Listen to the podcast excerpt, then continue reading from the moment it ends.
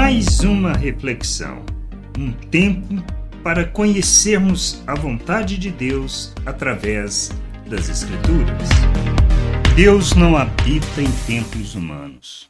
Paulo é muito claro quando se dirige aos Coríntios, quando está pregando sobre Deus e afirma que ele não habita em templos feitos pelo ser humano, como está em Atos 17, versículo 24 o Deus que fez o mundo e tudo que nele existe, sendo ele Senhor do céu e da terra, não habita em santuários feitos por mãos humanas.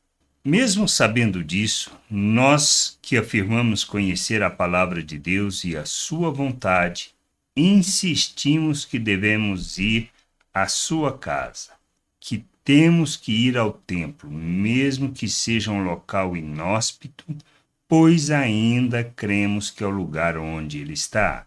Mas não é verdade. Isto é sofisma, é ensino errado.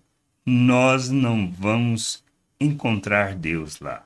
Temos que ter a consciência quanto ao entendimento e aceitar por fé que estamos nele e ele em nós, que somos pedras vivas do templo que ele está construindo e que não é feito por mãos humanas templo de Deus somos nós, sua família, o lugar da sua habitação. Temos que entender e remover completamente de nossas mentes que vamos nos encontrar com Deus no templo, que é o lugar de nossas reuniões.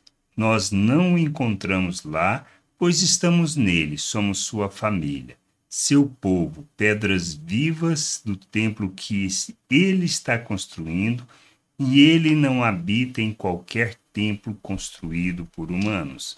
Que a gente possa ter este entendimento e compreender que nós encontramos Deus na vida do outro, pois Ele está em nós, Ele está uns nos outros.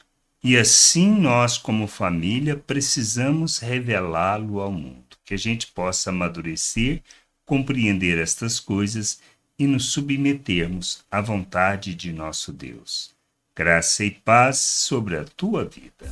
Amém. Gostou da reflexão? Compartilhe. Não deixe de ler as Escrituras.